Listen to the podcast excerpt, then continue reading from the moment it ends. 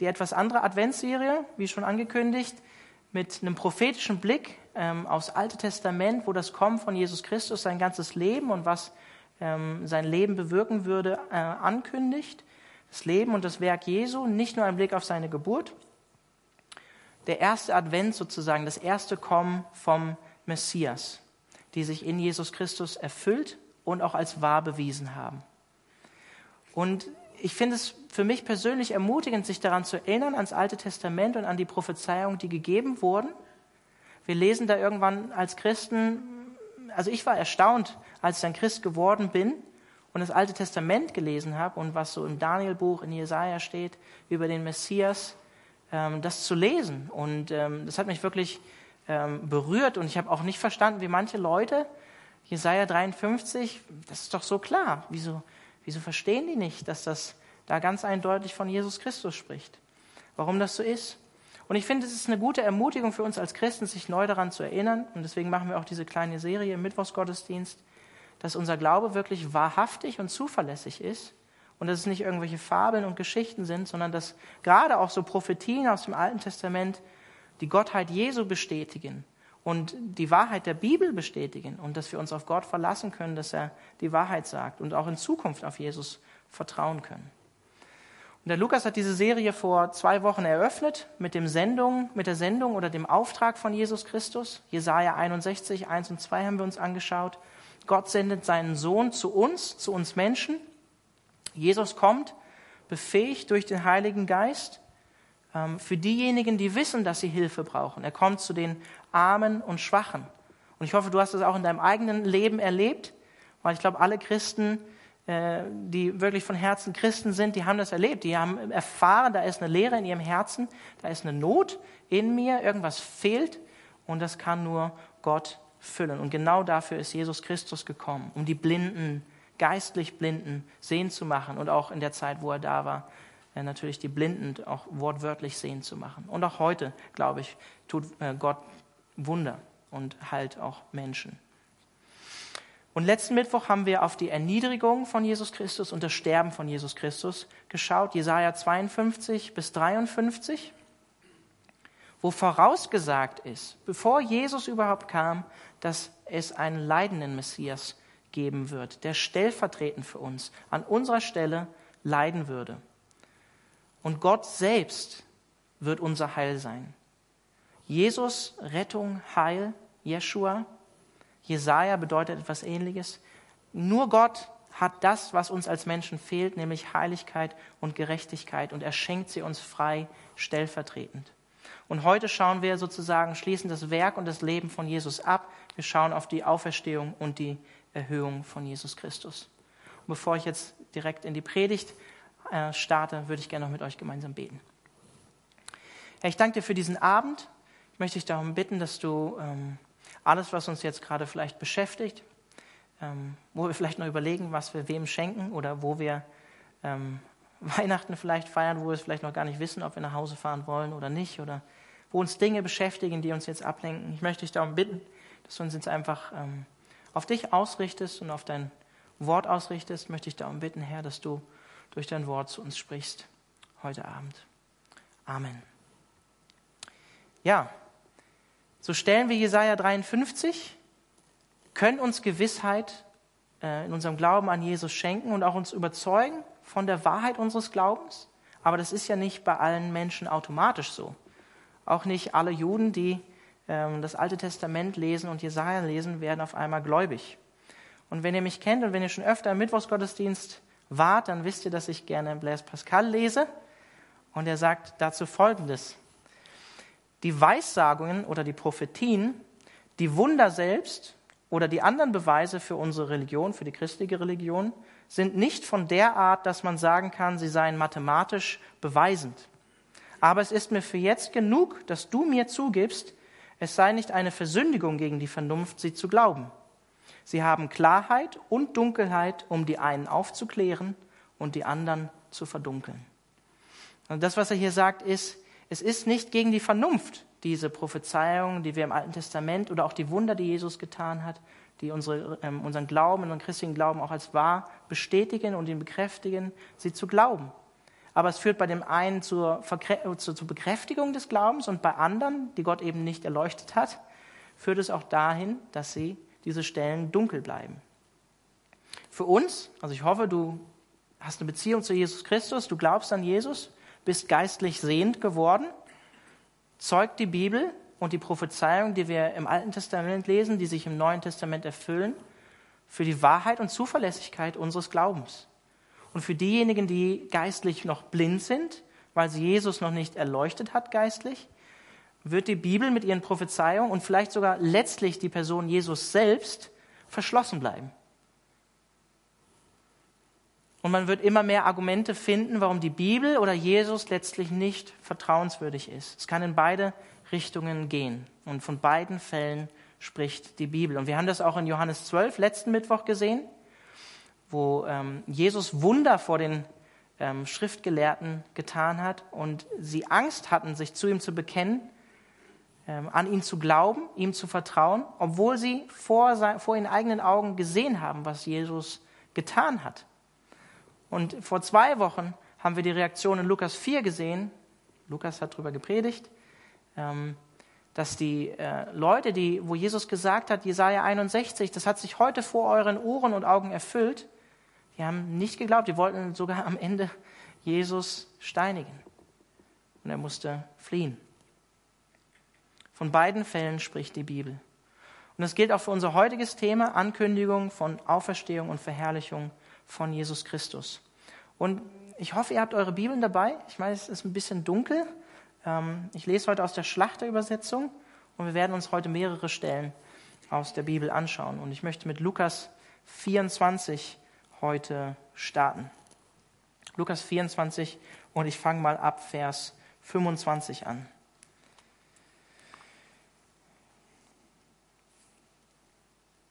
Also Jesus ist da unterwegs mit zwei Jüngern.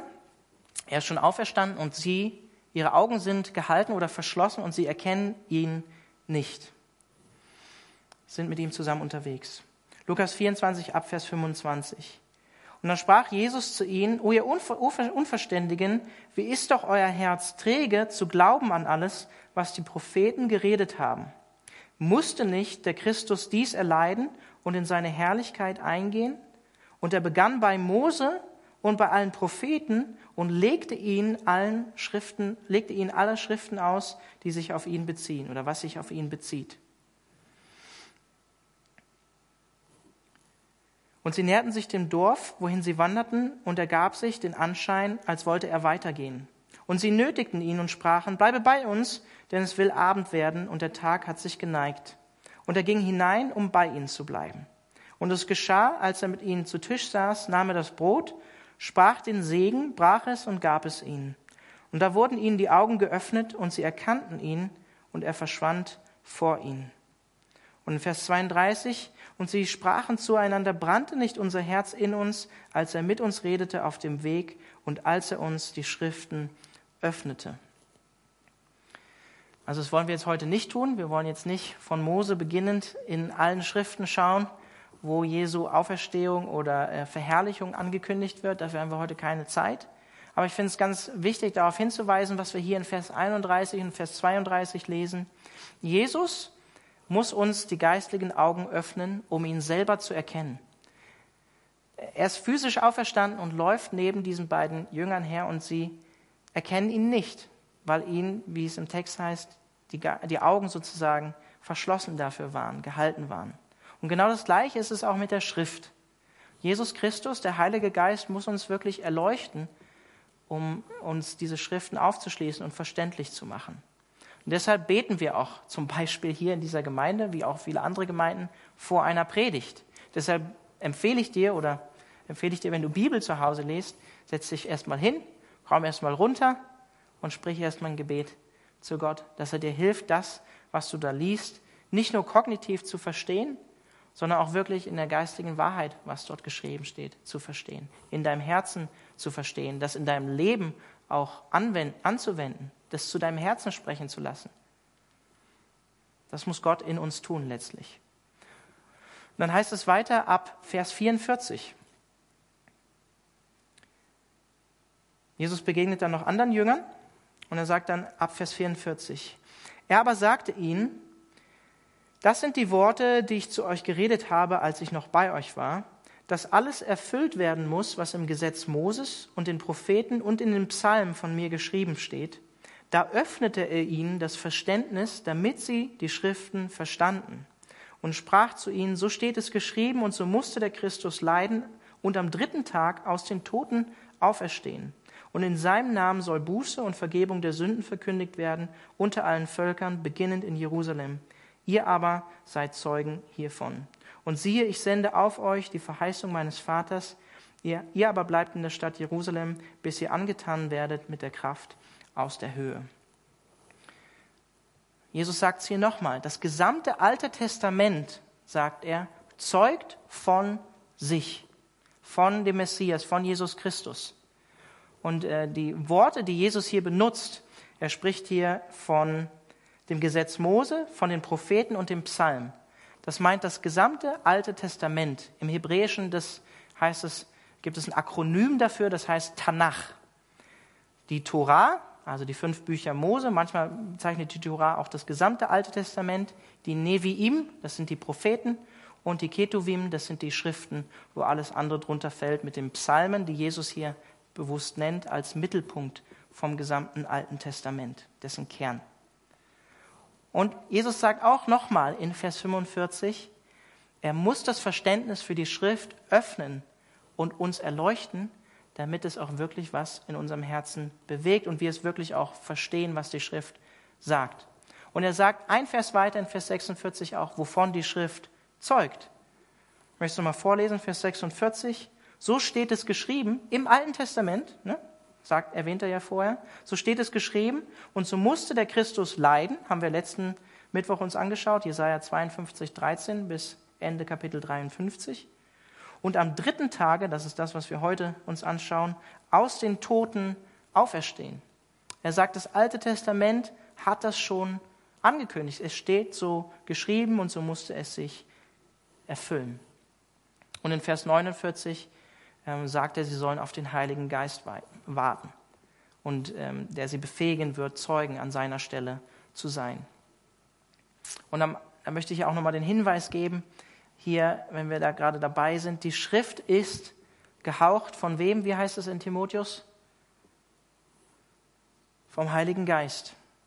Deswegen ist es völlig klar und logisch, dass wir den Heiligen Geist brauchen als Christen, um Gottes Wort zu verstehen.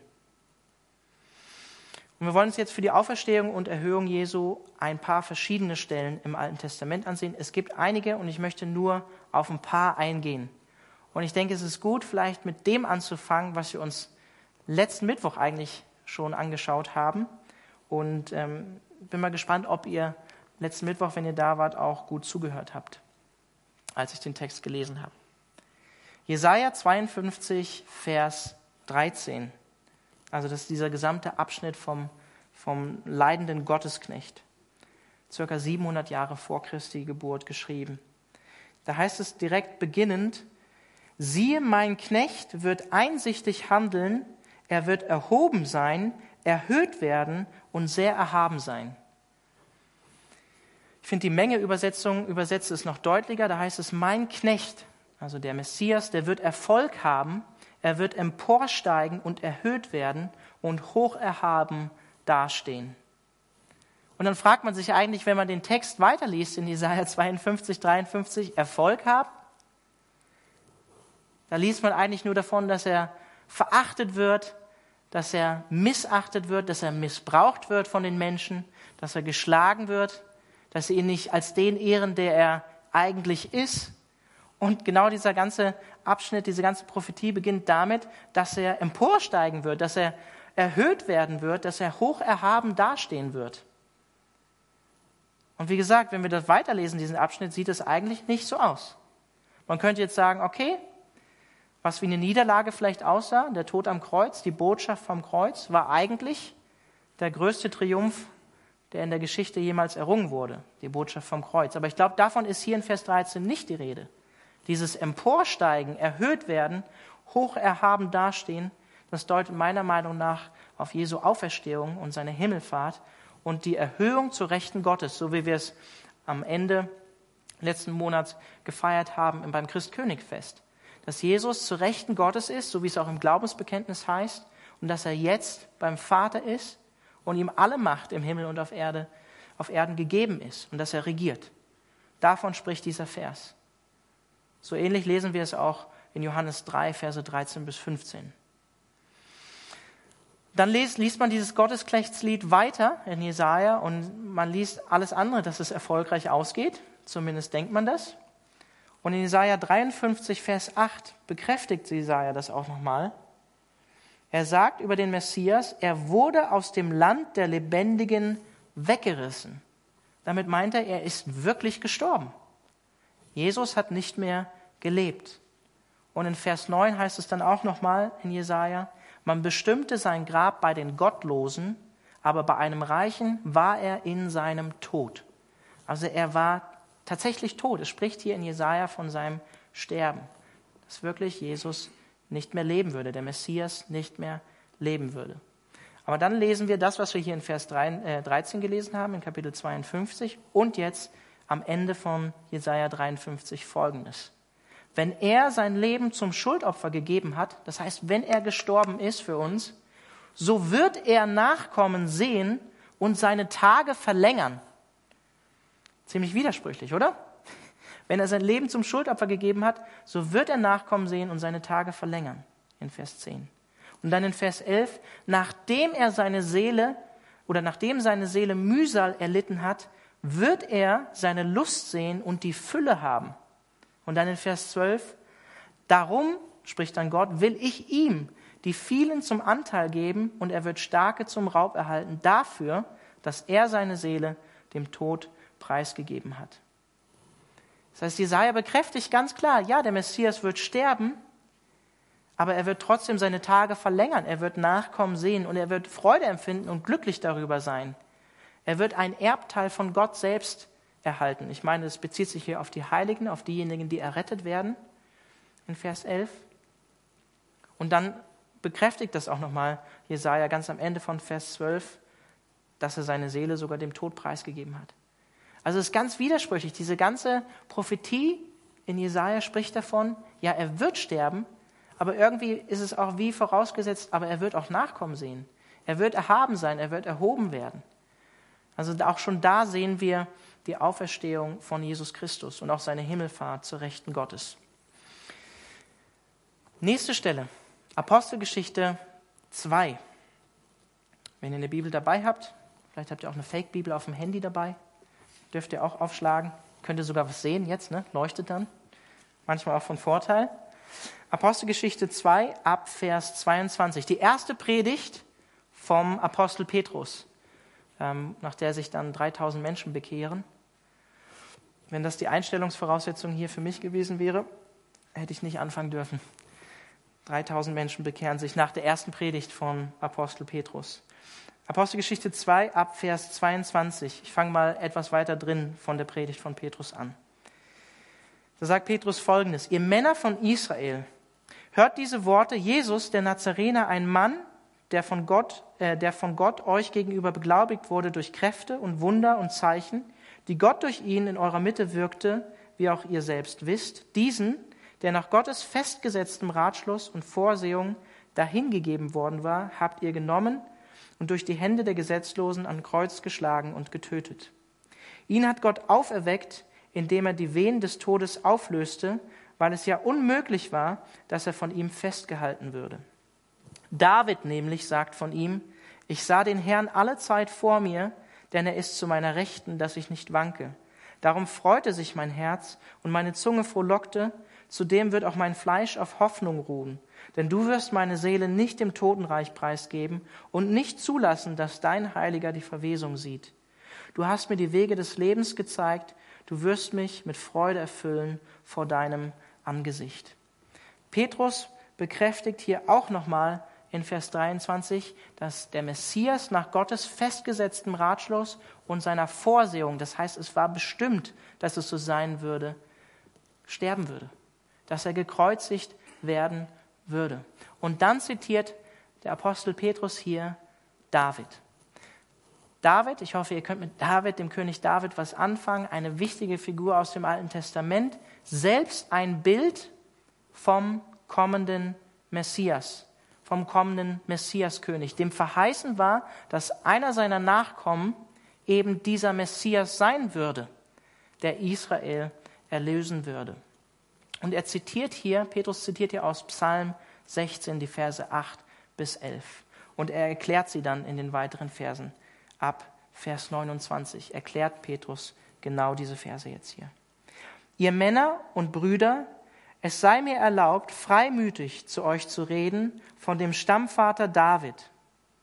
Er ist gestorben, also David, und begraben, und sein Grab ist unter uns bis zu diesem Tag. Da er nun ein Prophet war und wusste, dass Gott ihm mit einem Eid verheißen hatte, dass er aus der Frucht seiner Lenden dem Fleisch nach den Christus erwecken werde, damit er auf seinem Thron sitze, hat er vorausschauend von der Auferstehung des Christus geredet, dass seine Seele nicht dem Totenreich preisgegeben worden ist und auch sein Fleisch die Verwesung nicht gesehen hat. Diesen Jesus hat Gott auferweckt, dafür sind wir alle Zeugen. Nachdem er nun zu Rechten Gottes erhöht worden ist und die Verheißung des Heiligen Geistes empfangen hat von dem Vater, hat er dies ausgegossen, was er jetzt seht und hört. Denn nicht David ist in den Himmel aufgefahren, sondern er selbst sagt, und er zitiert hier wieder David aus einem Psalm, der Herr sprach zu meinem Herrn, setz dich zu meiner Rechten, bis ich deine Feinde hinlege als Schemel für deine Füße. So soll nun das ganze Haus Israel mit Gewissheit erkennen, dass Gott ihn sowohl zum Herrn als auch zum Christus gemacht hat, eben diesen Jesus, den ihr gekreuzigt habt. Als sie aber das hörten, drang es ihnen durchs Herz, und sie sprachen zu Petrus und den übrigen Aposteln, was sollen wir tun, ihr Männer und Brüder?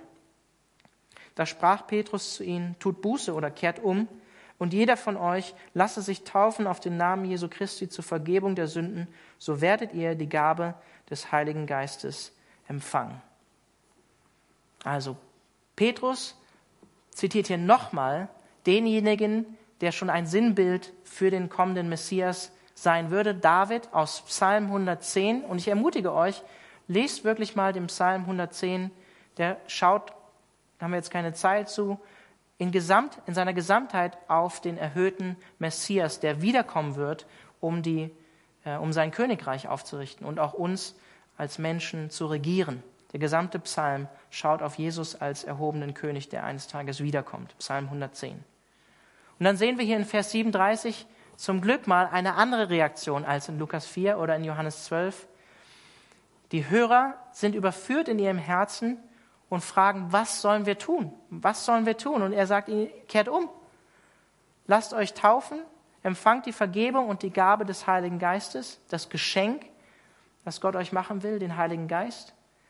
Ähm, genau deswegen hat Petrus übrigens auch angefangen, diese Predigt zu halten, weil der Heilige Geist ausgegossen wurde auf die Jünger und sich die anderen Leute drumherum gefragt haben, was ist denn mit denen los? Die wirken irgendwie so, als wenn sie betrunken sind. Und dann hat Petrus angefangen zu predigen und Gottes Wort ausgelegt und versucht zu erklären, um was es hier geht. Und genau den brauchen wir, um geistlich sehen zu werden für die Dinge, die uns durch Gott geschenkt sind und für die Dinge, die in der Bibel entdeckt werden wollen, den Heiligen Geist. Und jetzt komme ich, mache ich einen Schwenk und komme zum Thema Geschenke. Und bin eigentlich jetzt beim eigentlichen Thema, wo ich hin wollte. Gerade jetzt, wenn wir auf Heiligabend zusteuern, ja, und den Geschenkewahn, den wir da teilweise erleben. Ich glaube, es ist gut, sich daran zu erinnern, was wir von Gott geschenkt bekommen haben. Und sich das jetzt bewusst auch vor Weihnachten, ich freue mich auch auf ein paar Geschenke, ja, aber sich das bewusst zu machen, um was es eigentlich geht und was wir geschenkt bekommen haben, was uns niemand nehmen kann und uns auch keiner schenken kann, außer Gott allein. Und vielleicht fragst du dich jetzt, und das ist auch berechtigt, ja, was hat das jetzt mit der Auferstehung und Erhöhung von Jesus Christus in prophetischer Ankündigung zu tun? Kommen wir jetzt zu. Neue Bibelstelle, Epheser 4, ja, wir springen heute ein bisschen durch die Bibel. Epheser 4 ab Vers 7 bis 13.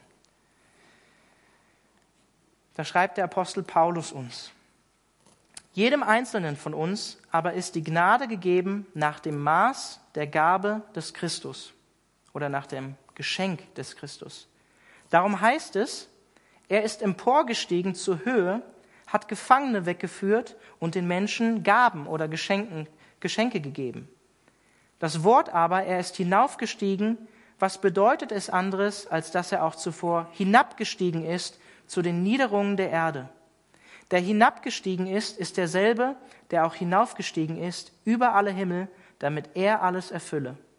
Und er hat etliche als Apostel gegeben, etliche als Propheten, etliche als Evangelisten, etliche als Hirten und Lehrer, zur Zurüstung der Heiligen, für das Werk des Dienstes, für die Erbauung des Leibes oder Körpers Christi, bis wir alle zur Einheit des Glaubens und zu der Erkenntnis des Sohnes Gottes gelangen, zur vollkommenen Mannesreife, zum Maß der vollen Größe des Christus.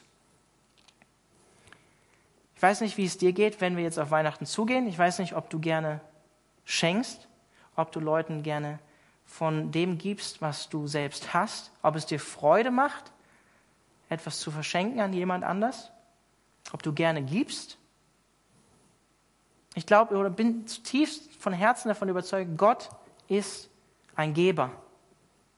Und Gott gibt gerne. Und Gott liebt es zu geben. Und Jesus selbst sagt, Paulus zitiert ihn in der Apostelgeschichte, geben ist seliger als für sich zu nehmen. Und das sollten wir mit einem fröhlichen und freudigen Herzen sogar tun können. Nicht einfach nur aus Gehorsam, weil man das als Christ vielleicht so macht, sondern eigentlich mit, mit, mit einem freudigen Herzen und mit einem fröhlichen Herzen gerne geben. Und wenn das nicht so bei dir ist, dann musst du dich fragen, warum das vielleicht so ist. Weil ich bin fest davon überzeugt, Jesus gibt von Herzen gerne. Jesus gibt von Herzen gerne. Ich finde es so cool, Leute hier aus dem Mittwochsgottesdienst, die haben es letzten Mittwoch angesagt, am Ende vom Gottesdienst, falls ihr hier wart. Die haben letzten Sonntag Kekse zusammengebacken. Das sind Tüten verpackt, die stehen da hinten, können, wenn ihr euch mal umdreht, hinten auf, dem, äh, auf den Tischen. Ein Bibelvers da reingemacht. Und ähm, wir wollten die eigentlich vor dem Gottesdienst heute verteilen. Es hat nicht geklappt, weil die Keksperson, die Sabine, im Stau stand leider. Sie hatte die Kekse bei sich. Aber wir wollen es nach dem Gottesdienst machen. Also wenn ihr, ich lade euch wirklich herzlich ein. Wir haben 25 Päckchen ungefähr mit einem Bibelvers drin. Und ich glaube, es gibt keine passendere Zeit ähm, als jetzt, wo die Leute durch die Stadt hetzen und Dinge kaufen vielleicht auch selber die Erwartung haben, dass sie was Schönes geschenkt bekommen, was man mit Geld kaufen kann. Selber einfach mit einem Geschenk darauf hinzuweisen, dass wir als Christen beschenkt sind von Gott, umsonst. Und das auch zu versinnbildlichen mit etwas, was wir geben, was wir den Personen geben. Und mit ihnen vielleicht ins Gespräch zu kommen, wenn Gott es schenkt, über Jesus, was wir eigentlich an Weihnachten feiern, dass er selbst zu uns gekommen ist, dass er sich selbst uns geschenkt hat. Und das völlig umsonst, völlig kostenfrei. Ich denke, es gibt keine bessere Gelegenheit, als das jetzt vier Tage vor Weihnachten zu machen. Wenn ihr der Interesse habt, äh, nach dem Gottesdienst daran teilzunehmen, kommt gerne nach hinten, würden gerne dann noch zusammen beten und dann gehen wir auch zusammen raus und wollen sie einfach Leuten schenken, Leuten geben. Ich möchte einfach auch noch mal ein Beispiel aus meinem eigenen persönlichen Leben jetzt aktuell geben. Ja, ich bin ähm, 75 Prozent angestellt hier in der Gemeinde habe letztes Jahr noch einen Nebenjob gehabt und ähm, in einem Weingut gearbeitet, nebenher auf 450 Euro Basis. Bin erst seit circa anderthalb Jahren, ein bisschen mehr als seit anderthalb Jahren hier in der Gemeinde angestellt. Und es sind immer mehr Aufgaben bei mir dazugekommen, so dass ich vor der Entscheidung stand, jetzt ähm, Anfang diesen Jahres, ähm, ja, wie geht's weiter? Äh, kann ich einen Nebenjob noch machen neben meiner Aufgabe hier in der Gemeinde? Und ich bin zu dem Entschluss gekommen, dass es eigentlich nicht geht weil ich so viel in dieser Gemeinde schon mache und immer mehr dazugekommen ist. Und wir haben uns durchgerungen, wirklich durchgerungen, weil das eigentlich nicht mir und meiner Persönlichkeit entspricht, im engen Freundeskreis Leute anzuschreiben und zu fragen, es sieht so und so bei uns aus. Nächstes Jahr bekommen wir unser zweites Kind, da bekommen wir wieder Elterngeld auch. Und bis dahin bräuchten wir finanzielle Unterstützung. Und wir haben circa zehn Leute angeschrieben aus einem privaten Umkreis von uns, auch manche Leute, die gar keinen Bezug zu dieser Gemeinde haben. Und Gott hat genau von diesen Leuten die Summe 450 Euro, das, was uns quasi gefehlt hat, äh, aufs Herz gelegt. Und es war sehr, sehr stark, das so zu erleben, wie Gott uns da finanziell versorgt, weil Leute bereit sind zu geben, zu teilen von dem, was sie haben.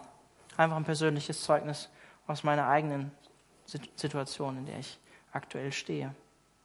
Und bevor wir zu Vers 7 hier in Epheser 4 kommen, möchte ich uns nochmal die wichtige und erste Erinnerung uns allen geben, was wir an Weihnachten feiern, nämlich dass Gott, und das versinnbildlich diese Keksaktion, die wir auch machen, dass Gott sich selbst schenkt. Das feiern wir eigentlich an Weihnachten. Jesus schenkt sich uns Menschen selbst. Paulus sagt es in 2. Korinther 9, Vers 15. Ich glaube, er bezieht es da auf Jesus. Da geht es auch ums finanzielle Geben, um eine Spende für Jerusalem. Aber er sagt am Ende, ich danke Gott für seine unaussprechliche Gabe und sein unaussprechliches Geschenk, was er uns gemacht hat. Und damit bin ich davon überzeugt, meint der Jesus selbst. Das feiern wir an Weihnachten, dass Gott sich uns selbst schenkt, dass er Mensch wird. Und das nicht nur im Blick auf seine Menschwerdung, sondern eben noch viel weiter, wie wir es letzten Mittwoch gesehen haben, dass er gekommen ist, um sein Leben zu lassen. So wie er selbst sagt. Eine größere Liebe hat niemand als derjenige, der sein Leben für die gibt, die seine Freunde sind. Sagt Jesus in Johannes 15. Jesus schenkt sich selbst und beschenkt uns. Vers 7. Jedem Einzelnen von euch, von uns, mir und dir, ist aber die Gnade gegeben nach dem Maß der Gabe oder des Geschenks des Christus. Wenn Jesus dein Herr ist, wenn du an Jesus glaubst, wenn er dein Erlöser, dein Retter ist, bist du beschenkt in Jesus. Und ich glaube darüber hinaus, jeder Mensch ist eigentlich in Jesus beschenkt. Er muss es nur, wie wir es im Weihnachtsmusical hier in der Kell vor ein paar Wochen hatten, annehmen und öffnen, das Geschenk, das Gott uns machen will. Und ich finde es stark, wie es hier in Vers 7 heißt, jedem Einzelnen ist es gegeben. Gott vergisst niemanden von uns. Da ist niemand, der übersehen wird bei Gott. Jedem Einzelnen schenkt Jesus etwas. Jesus gibt gerne, Jesus gibt, weil er gnädig ist, wie es hier in Vers 7 heißt. Er kommt zu denen, die wissen, dass sie arm sind. Er kommt zu denen, die schwach sind. Er kommt zu denen, die eingeschränkt sind, die krank sind, die einsam sind, die traurig sind, die immer wieder versagen, die wissen, dass sie bedürftig sind und dass sie etwas geschenkt bekommen müssen. So wie Paulus auch in 2. Korinther sagt, Jesus Christus hat sich selbst für uns erniedrigt, ist arm für, an unserer Stelle geworden, damit wir in ihm reich beschenkt werden würden. Er wurde arm, damit du in ihm reich wirst. Und hier möchte ich nochmal diese Seitenbemerkung machen, wenn wir über Geschenke reden, dass wir durch Gott beschenkt sind. Wir fragen uns natürlich nicht als Christen in erster Linie, was kriege ich von Gott? Es geht nicht um mich, damit ich allein glücklich bin, sondern wir leben als Christen vielmehr natürlich das Prinzip, was Jesus uns vorgelebt hat. Was ist gut für meinen Nächsten? Was ist gut für den anderen? Was kann ich dem anderen vielleicht geben, was Gott mir geschenkt hat? Nicht so wie in der Gesellschaft, in der wir leben. Nicht so wie, wie es häufig vielleicht auf dem Arbeitsplatz bei uns läuft oder im Studium. Ellbogenkampf. Was kann ich vielleicht mit dem, was Jesus mir geschenkt hat, anderen Menschen Gutes tun? Wie kann ich ihnen damit dienen? Oder vielleicht auch von einer anderen Perspektive betrachtet, was möchte Gott dir oder mir vielleicht schenken, was vielleicht gar nicht im ersten Augenblick wie ein schönes Geschenk aussieht. Ja, also Gottes Wege sind da manchmal anders. Ne? Manchmal schenkt Gott uns Dinge oder bringt Dinge in unser Leben, die am, am, am Anfang vielleicht gar nicht wie ein schönes Geschenk aussehen, sondern ja, wie Sand im Getriebe, Getriebe vielleicht manchmal wirken, oder? Ich finde es so, so interessant, äh, die, die Geschichten, die wir in der Bibel lesen, ja. Ich finde, das beste Beispiel für mich ist immer Josef im Alten Testament von seinen eigenen Brüdern verraten, auch ein Bild für Jesus. Im Gefängnis gewesen, unschuldig, ja, aber Gott, wie es so schön heißt, ne, schreibt auf krummen Wegen gerade. Gott macht etwas Gutes daraus und bereitet ihn auf eine Aufgabe vor, die viel, viel höher war, als er sich das vielleicht mal vorgestellt hat. Letztlich war er quasi ähm, neben dem Pharao regierend und hat äh, den gesamten Nahen Osten versorgt mit Nahrung. Und Gott ihn vorbereitet drauf. Auch wenn es vielleicht am Anfang überhaupt nicht so aussah, als wenn es ein Geschenk wäre, wie Gott ihn da geführt hat. Und wir hatten es auch am Ende vom ersten Johannesbrief, den der Sam abgeschlossen hat. Ja, wir können gewiss sein, wenn wir Gott um etwas bitten und wir sollen Gott um, um Dinge bitten, aber wir sollen natürlich nach seinem Willen bitten, was seinem Willen entspricht. Und unser Wille, wenn wir ehrlich sind, der entspricht häufig nicht unbedingt dem Willen Gottes, was Gott vielleicht für uns hat und wo er denkt, das ist gut für dein oder mein Leben. Und zweitens, wenn wir von Geschenken reden und von dem, was Christus uns schenkt, wenn wir jetzt auch auf Weihnachten zugehen, wir müssen gar nicht neidisch sein, wenn jemand anderes vielleicht mehr Verantwortung in der Gemeinde geschenkt bekommen hat, wenn jemand anders vielleicht begabter ist, Lobpreis zu singen oder eine schönere Stimme hat als ich. Ja, die Laura hat eine schönere Stimme als ich. Kann ich nicht ändern. Sie ist einfach beschenkt von Gott. Ja? Darfst du, darfst du einfach mal annehmen. Laura ist okay. Bitte jetzt nicht nach dem Gottesdienst Laura entmutigen, ja? Sie sagt, nein. Sie hat eine wunderschöne Stimme, finde ich. Ja, da brauchen wir aber nicht neidisch sein. Können wir sagen, Halleluja, dass Gott dir diese schöne Stimme geschenkt hat. Danke, dass du uns mit dieser Stimme dienst. Das ist eine wunderbare Sache. Weil Jesus schenkt nach dem Maß, wie er es auszahlt, aus Gnade allein, so wie es hier in Vers 7 heißt. Sola gratia. So wie er das jedem Einzelnen zuteilt. Und bevor ich jetzt auf die Geschenke oder das eingehe, was wir in Christus geschenkt bekommen haben, möchte ich nochmal auf das eingehen, was Paulus hier zitiert. Und zwar zitiert er hier aus Vers 19 in Psalm 68. Wen zitiert er hier in dem Psalm höchstwahrscheinlich? David, ja, wer hätte es gedacht? Und es ist sehr interessant, wie er David hier zitiert. Ja, das möchte ich euch nicht vorenthalten. Ich lese mal Psalm 68, Vers 19 aus dem Alten Testament. Psalm 68, Vers 19. Du bist zur Höhe emporgestiegen, hast Gefangene weggeführt, du hast Gaben empfangen unter den Menschen. Wie heißt es bei uns in Epheser? Ich lese nochmal vor. Er ist emporgestiegen zur Höhe, hat Gefangene weggeführt und den Menschen Gaben geschenkt oder Gaben gegeben. Irgendjemandem was aufgefallen?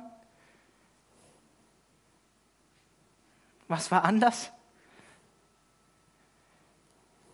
Paulus ändert hier ne? das passive Empfangen in Psalm 68 in ein aktives Geben von Jesus Christus. Das ist wieder natürlich so eine Stelle, wo man sagen könnte, ne, da, da würde das, was Blaise Pascal vielleicht auch sagt, sehr zutreffen bei manchen Leuten. Die würden sagen, ja, pff, Bibel ist ja überhaupt nicht, stimmt ja überhaupt nicht ein mit dem, was Paulus hier zitiert. Ist ja gar nicht wahr.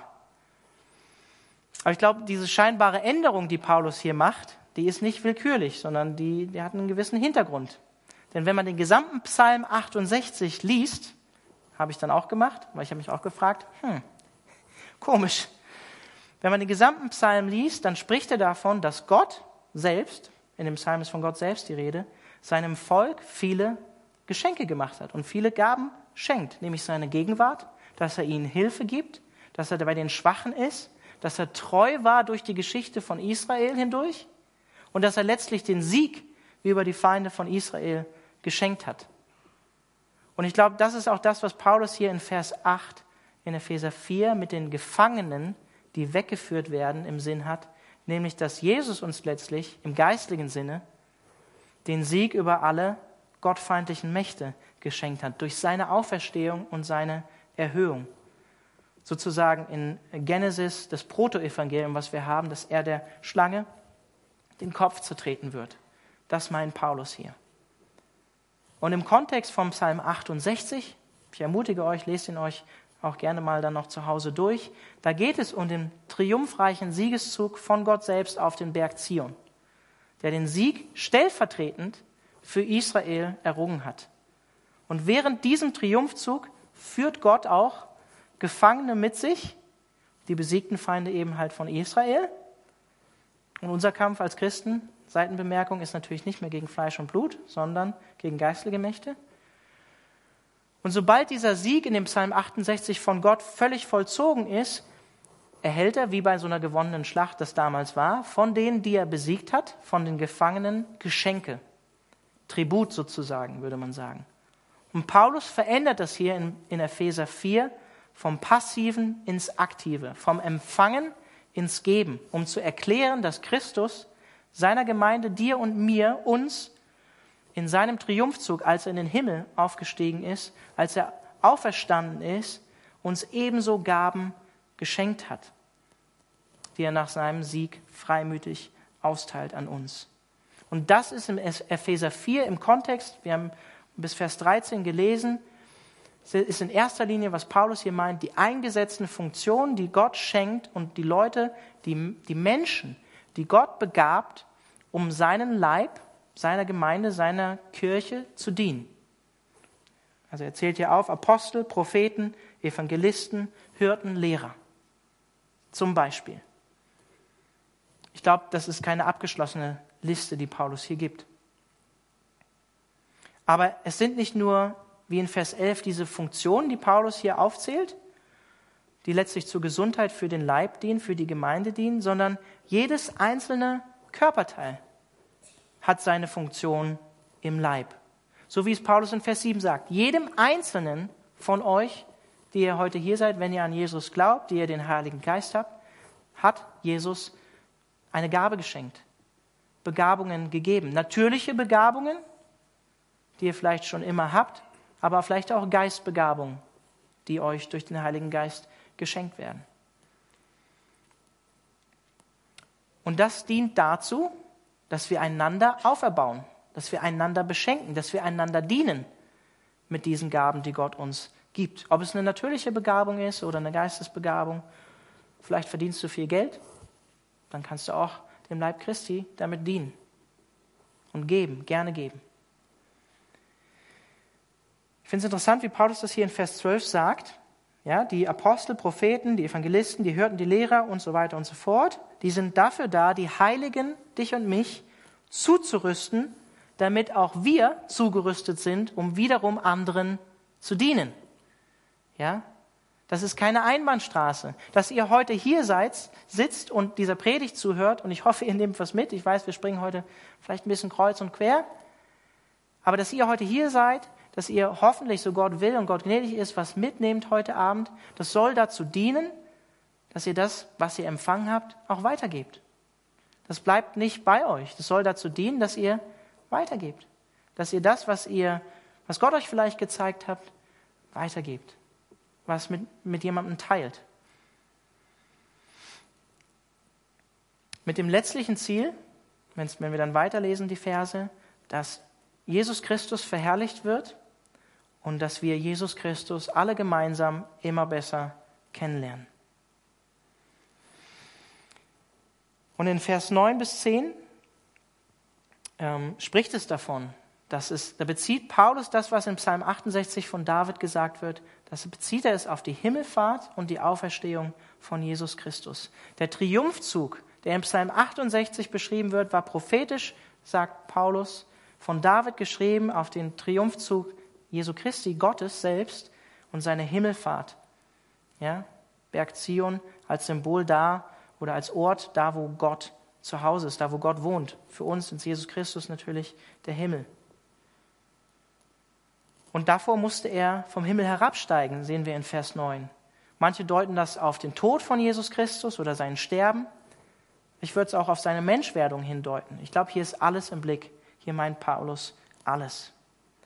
Ich möchte am Ende, bevor wir jetzt einfach uns eine Zeit nehmen wollen, einfach auch um Gott zu preisen und Gott anzubeten, einfach euch einfach ein paar Impulse nochmal geben, mit was ihr von Jesus Christus beschenkt seid. Und ich lade euch ein, wirklich einfach offen zu sein und ähm, da was mitzunehmen für euch und auch Gott einfach bewusst, wenn wir jetzt Anbetungslieder gleich singen, Gott auch Danke zu sagen für das, was er euch geschenkt hat. Vielleicht auch zurückzuschauen ins Jahr 2017, wo vielleicht auch nicht immer alles einfacher Bei mir war auch nicht alles einfach 2017, aber auch den Blick darauf zu werfen, was war denn gut, was hat Gott mir denn geschenkt? Und das sind vielleicht, wie ich auch am Anfang gesagt habe, manchmal auch Dinge, die vielleicht auf den ersten Blick nicht so gut aussehen. Ja? Und Lobpreisteam kann gerne auch schon auf die Bühne kommen. Du kannst wissen, was dir von Gott geschenkt ist. Ja? Und das sind in erster Linie, so wie es in Epheser hier ist, vielleicht erstmal auch Menschen. Und das wünsche ich mir auch für den Mittwochsgottesdienst, dass wir da wirklich mehr zusammenwachsen. Wir haben auch am Sonntag jetzt eine Serie, da geht es um, darum, dass wir eine Familie, eine geistliche Familie sind. Das sind Menschen. Du bist ein Geschenk für andere Menschen. Und andere Menschen in der Gemeinde sollten ein Geschenk für dich sein. Und da sind auch Menschen dabei, wie ich zum Beispiel vielleicht auch manchmal, die wirken auf, in erster Linie manchmal nicht als Geschenk, ja. Die können auch manchmal herausfordernd sein oder schwierig. Aber genau diese Leute möchte Gott auch gebrauchen, dass wir an ihnen wachsen. Ich glaube, das ist wirklich wichtig, auch andere Menschen so zu sehen, auch in der Gemeinde so zu sehen, dass Gott, dass Gott uns zusammengestellt hat, dass wir einander beschenkt sind durch den Nächsten, der jetzt neben dir sitzt. Aber vielleicht auch darüber hinauszuschauen, nicht nur in der geistigen Familie, sondern auch dankbar zu sein für das, was Gott dir in deiner Familie geschenkt hat, die hoffentlich, wenn es jetzt auf Weihnachten zugeht, auch gesund ist.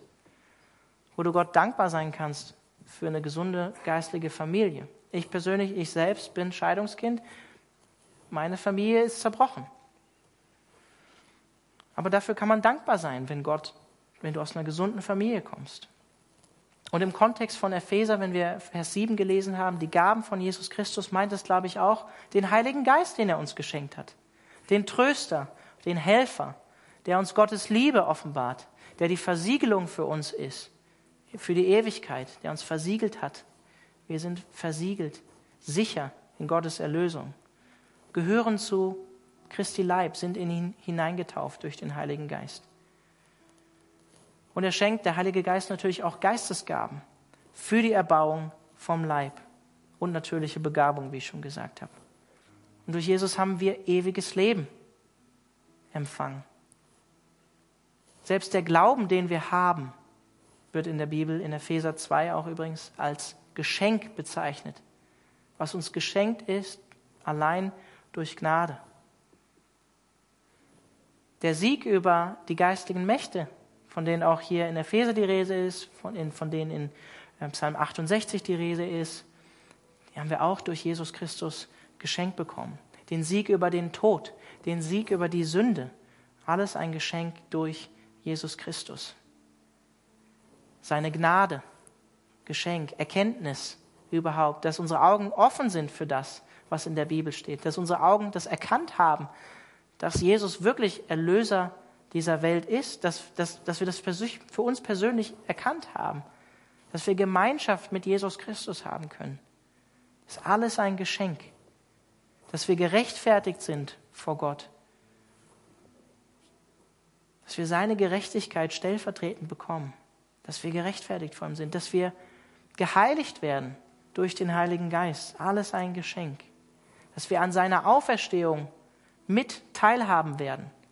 Auch in Epheser heißt es, wir sind schon mit in den Himmel versetzt durch die Auferstehung von Jesus Christus. Mit ihm, quasi schon dort. Mit ihm in den Himmel versetzt. Wir werden auch auferstehen, einen verherrlichten Körper erhalten. Und wenn dir das nicht ausreicht, in Jakobus 1, Vers 17 heißt es, dass alles Gute, alle guten Gaben, alles, was du in deinem Leben hast und bekommst, ein Geschenk von Gott ist, vom Vater des Lichts, heißt es da. Und das größte Geschenk, und das feiern wir an Weihnachten, das möchte ich einfach nochmal betonen und bekräftigen, das ist letztlich Jesus selbst, der zu uns gekommen ist, als Erlöser der Welt, als Mensch zu uns. Ich möchte einfach dazu einladen, jetzt am Ende einfach bewusst im Lobpreis Jesus wirklich Danke zu sagen für das, was er uns geschenkt hat. Und wenn dein, wenn dein Herz da vielleicht einfach auch undankbar in manchen Bereichen ist, auch das Gott zu geben und Gott zu sagen, hey, siehst, wie es in meinem Herzen aussieht. Ähm, mach du es wieder dankbar, neig du es dir wieder zu, dass ich dir dankbar bin für das, was du mir gegeben hast. Und ich finde es wichtig, am Ende einfach auch nochmal zu sagen, das, was Jakobus hier schreibt, dass alles Gute, was wir eigentlich in unserem Leben haben, wirklich von Gott selbst kommt. Das heißt, dass wir alle Ehre Gott geben müssen. Denn wir wissen letztlich als Christen, dass wir bedürftig sind und dass alles nur von einer Person kommt und das ist von Gott selbst. Lade euch ein, mit mir noch zu beten und dann Gott zu preisen.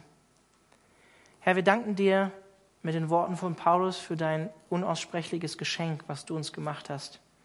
Was viel größer ist als all das, was man sich zu Weihnachten wünschen könnte oder was wir in der Vergangenheit zu Weihnachten bekommen haben oder was wir für andere Menschen kaufen, um sie glücklich zu machen. Herr, ich bin davon überzeugt, das größte Geschenk, was wir haben, bist du. Herr, und ich danke dir dafür, dass, dass ich das erfahren habe und dass ich das wissen darf, dass du es wirklich und tatsächlich bist. Herr, und egal was wir besitzen, was wir materiell haben, was wir vielleicht bekommen von anderen Leuten jetzt, von unserer Familie vielleicht auch, das ist alles nicht relevant und nichtig im Vergleich zu dem, was wir durch dich geschenkt bekommen haben, Jesus. Und Herr, ich bete darum, da wo, wo wir vielleicht auch undankbar geworden sind oder Dinge für selbstverständlich nehmen in unserem Leben, Dinge, die du uns gibst, die wir immer wieder hören in Predigten, die wir immer wieder lesen in der Bibel. Herr, ich möchte dich darum bitten, dass dein Heiliger Geist uns einfach wirklich neu einfach dahin führt, dich zu preisen und dir Danke zu sagen, Jesus, für das, was du uns gibst und was du uns geschenkt hast. Herr, ich danke dir dafür, dass wir das ewige Leben in dir haben und ähm, dass du alles bist, was wir brauchen. Amen.